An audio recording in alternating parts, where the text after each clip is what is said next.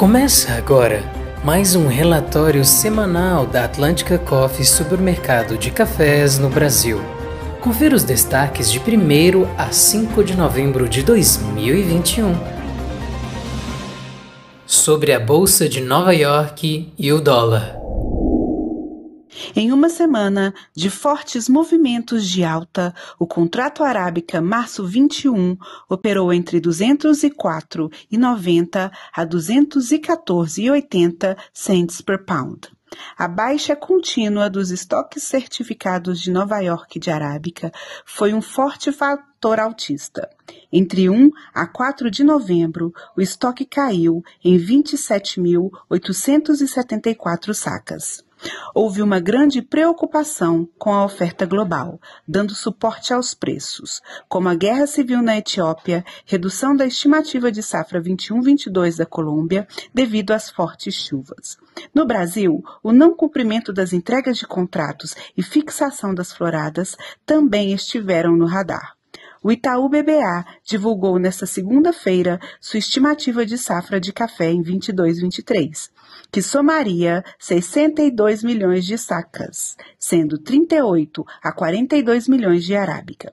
De acordo com o banco, as perdas da safra brasileira pela seca e pelas geadas seriam entre 8 e 12 milhões de sacas de café arábica. Os problemas logísticos também preocupam o mercado com os impactos na entrega. Clima As chuvas desse início de novembro atingiram as principais regiões de Minas Gerais. Região sul de Minas. As chuvas ficaram entre 5 e 20 milímetros. Em alguns municípios, o volume de chuvas passou de 40 milímetros. Região Zona da Mata. O volume de chuvas ficou entre 50 e 100 milímetros em todos os municípios região do Cerrado. As chuvas ficaram entre 10 e 25 milímetros. Região da Alta Mogiana e Garça. Não foram observadas chuvas significativas na região. Previsão do tempo para os próximos sete dias. Uma massa de ar quente volta a predominar nos próximos dias na região sudeste. A partir do dia 7, domingo, os modelos mostram que núcleos de chuvas isoladas deverão se formar na região do Cerrado e da Zona da Mata. Previsão de chegada de uma nova frente fria após o dia 9 de novembro, que deverá organizar chuvas moderadas em todas as regiões cafeeiras. Chuvas acumuladas entre o dia 9 e 13 acima de 100 milímetros. Safra Sul de Minas. Nossa equipe de campo iniciou nesta semana avaliações a campo em 15 municípios do sul de Minas.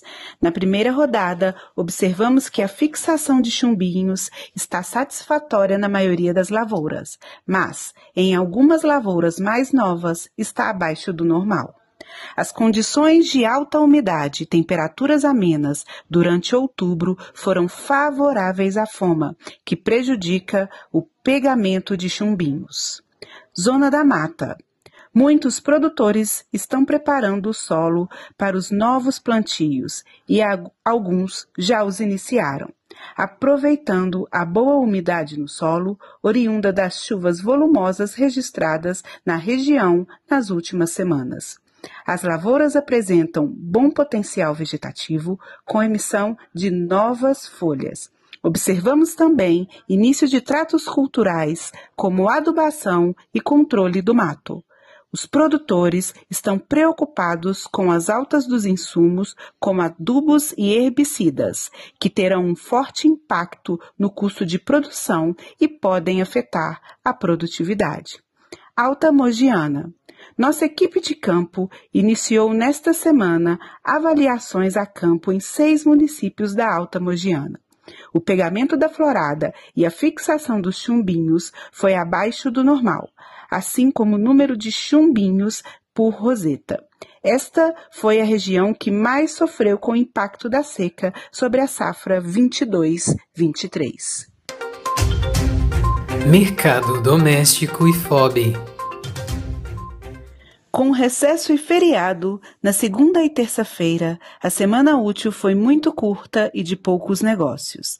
Nessa sexta-feira, dia 5, é feriado municipal em Manhuaçu, Minas Gerais, principal praça de comercialização de café da região da Zona da Mata.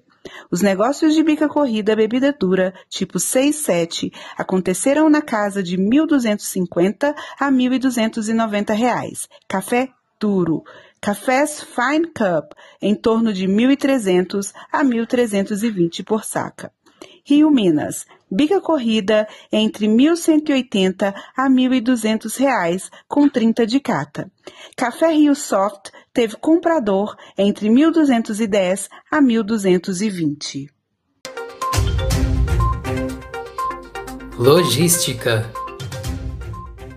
a greve no Porto de Santos tem ganhado forças e prejudicado muitos embarques de café. Nos últimos dias, não tem sido possível realizar a retirada ou depósito de contêineres, com consequente não ocorrência de embarques. O Porto do Rio de Janeiro permanece sem greve, mas persiste a intensa falta de contêineres com os armadores. MSC, RAPAG e CMA-CGM têm apresentado a menor disponibilidade de equipamentos. As maiores dificuldades com falta de contêineres e rolagens de navio têm sido com a MSC. Novos bookings estão sendo confirmados apenas para navios do início e meados de dezembro, mas com muita restrição.